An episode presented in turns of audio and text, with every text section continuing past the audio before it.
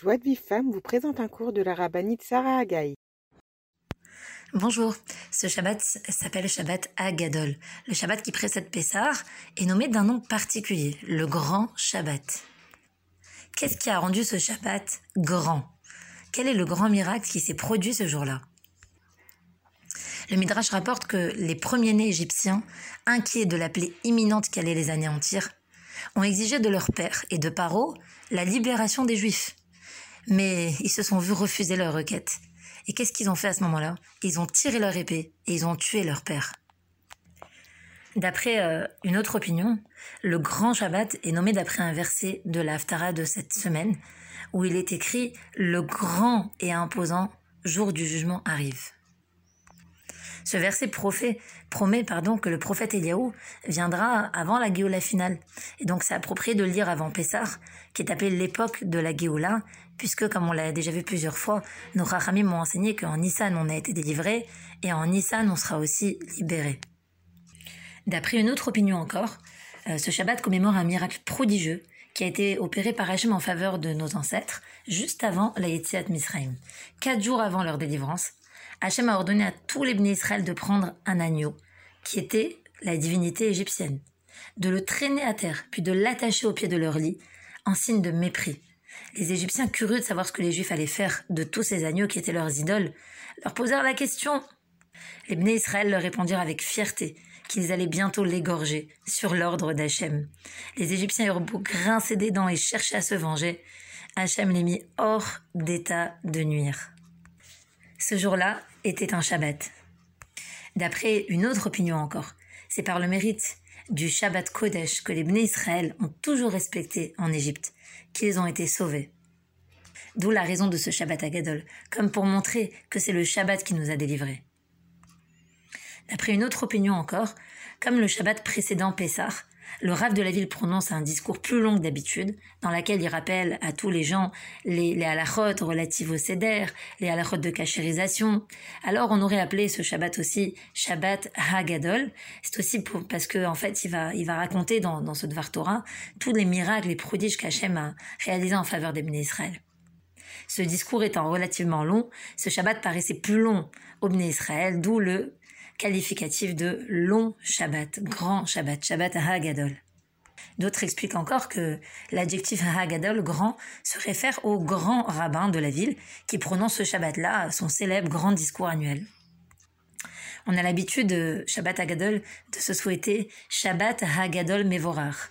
Euh, ce à quoi on répond Shabbat Hagadol Shalom ou Mevorar. Pourquoi tout ça?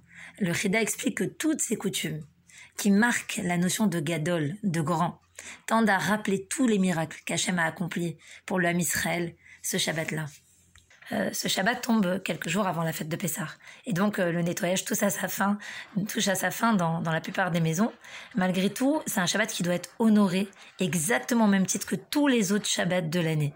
D'autant plus que c'est un grand Shabbat qui évoque tous les miracles qu'Hachem a fait pour nous à l'époque. Ce serait porter atteinte à la grandeur et la doucha du Shabbat que de manger dans un coin de la salle à manger ou de la cuisine ou pire, dans la cage d'escalier. Cela ne veut pas dire que nous ne veillerons pas à éparpiller aucune miette de Hametz dans les pièces qui sont prêtes pour Pessah. Mais ce Shabbat mérite tout de même un kavod tout particulier, d'autant qu'on lui doit à Karatatov la reconnaissance du fait que c'est le Shabbat, le respect du Shabbat qui nous a permis de sortir d'Égypte. Euh, alors lors de ce Shabbat Agadol, on, on a l'habitude de lire une haftara particulière, la haftara de Shabbat Agadol, l'haftara de veille de Pessah, qui commence par les mots vers Valachem. Euh, alors on la lit avant Pessah parce qu'elle termine par la prophétie de Malachi, où Hachem promet au Ham Israël, je vous enverrai, et il y a Wanavi qui annoncera la Géola finale. Et donc, comme on l'a vu, le mois de Nissan étant très propice à la Géoula, on lit cette haftara juste avant Pessah. Euh, alors il y a différentes coutumes selon les communautés euh, sur la lecture de cette haftara. Chez les Marocains, on lit euh, cette haftara à Shabbat Agadol, c'est la coutume aussi des Ashkenazim, euh, mais il y en a d'autres qui ne la lisent que les années où Shabbat, les années où la veille de Pessah tombe un Shabbat. Donc c'est le Shabbat vraiment qui précède Pessah, c'est-à-dire que dimanche c'est Pessah. Euh, c'est la coutume, par exemple, des Tunisiens et aussi des Yerushalmi. Les habitants de Jérusalem, ils ont l'habitude de faire comme ça. Donc, pas tout le monde lira cette Haftara ce Shabbat. Certains liront la Haftara habituelle de Parashat Tzav et d'autres liront cette Haftara de Shabbat à Hagadol. Euh, chez les Ashkenazim, on a l'habitude de lire la Haggadah aussi, le Shabbat Hagadol, comme pour se préparer quelque part euh, à la grande soirée du Seder qui nous attend. Alors, allons voir euh, quelques idées euh, de cette Haftara de Shabbat Agadol. Euh, cette Haftara qui est la dernière partie de Malachi, qui est le dernier de tous les prophètes. On nous parle dans cette Haftara des corbanotes qui seront offerts dans le troisième Beth Amikdash.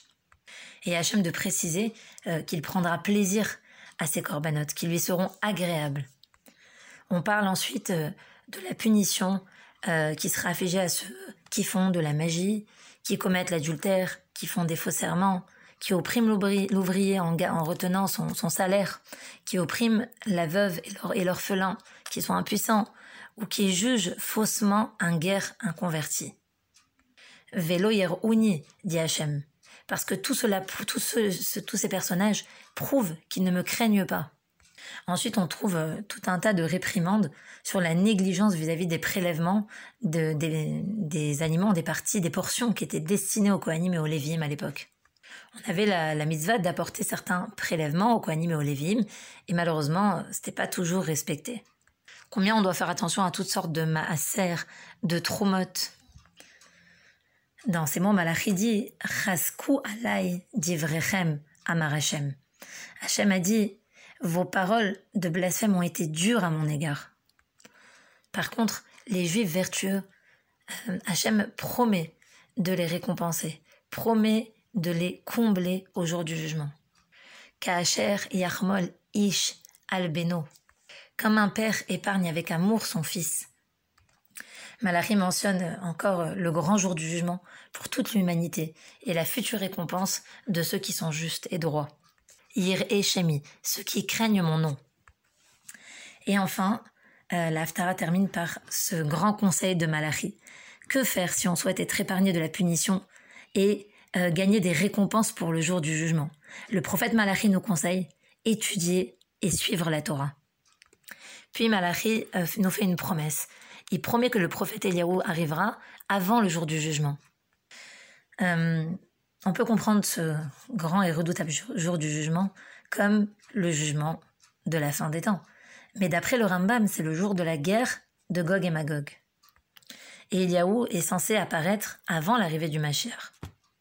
Mais il y a beaucoup de controverses là-dessus et ce sont des sujets qui sont très flous. Donc un être humain n'a de connaissances réelles, précises, jusqu'à ce qu'il survienne dans la réalité. Comme on le sait, Yawanavi n'est jamais mort. Il est entré vivant au Gan Eden. Comme mentionné dans Melachim, euh, il a été transporté dans les cieux par une tempête de vent dans un char flamboyant. Et Yawanavi a l'habitude d'apparaître périodiquement chez de grandes sadikim. Quand on observe ici dans Malachi le Passouk, on voit que le nom Eliaou n'est pas écrit en entier.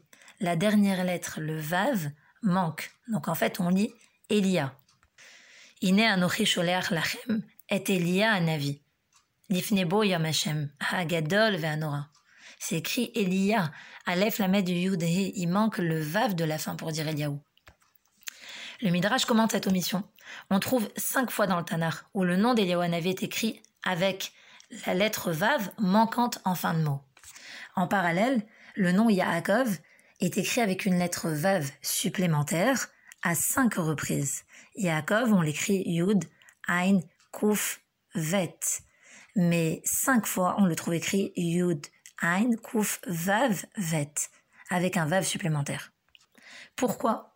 C'est une allusion profonde au fait qu'Eliaou fut contraint de donner une lettre de son nom en dépôt à Yaakov pour garantir qu'il allait apparaître et annoncer la Géoula à ses enfants.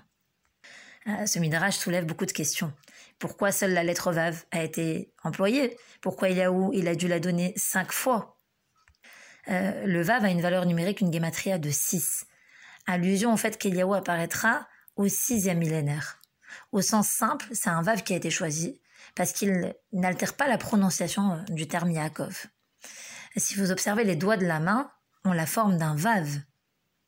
De plus, chaque doigt contient six os, six vaves. Et on a cinq doigts. Pardon, cinq doigts, comme les cinq répétitions, comme les cinq, euh, on va dire, occurrences de l'absence du vav. Euh, en fait, le Midrash explique que quand quelqu'un donne un dépôt, alors il consolide généralement le marché par une poignée de main. Eliaou donna sa main à Yaakov cinq fois un doigt, vav, lui promettant d'apparaître. Cela peut aussi signifier qu'Eliaou a fait sa promesse par les cinq livres de la Torah. Il atteste que les cinq livres de la Torah euh, promettent cette Géoula. D'après le Midrash, Eliaou va annoncer la venue du Mashiach à cinq reprises. Donc l'idée, c'est que le nom d'Eliaou est incomplet, jusqu'à ce qu'il apparaisse au Bnei Israël, puisque sa mission, c'est de faire venir la Géoula. Après cela, son nom sera complet, puisque sa tâche aura été accomplie. Donc à la fin des temps, on écrira bien Eliaou et non plus Elia. On sait qu'Eliaou n'est pas mort, il est dans les cieux, il attend anxieusement la Géoula. Et on remarque que le passage qui dit pas j'enverrai au futur, mais il dit Ani lachem, j'envoie Eliaou au présent. Hachem continue à envoyer Eliaou pour vérifier si les bénis Israël ont fait tchouva. Et chaque geste de tchouva de notre part, c'est un pas de plus en direction de la mission d'Eliaou. C'est pour cela que la date précise est enveloppée de mystère, étant donné qu'elle dépend de la tchouva des bénis Israël. Voilà, c'était euh, déjà ce matin un clin d'œil pour préparer un beau Shabbat à Gadol. Et Bezrat Hashem, j'espère pouvoir continuer tout à l'heure à donner euh, de belles perles sur ce Shabbat si spécial qu'on va vivre. Pour recevoir les cours Joie de vie femme, envoyez un message WhatsApp au 00 972 58 704 06 88.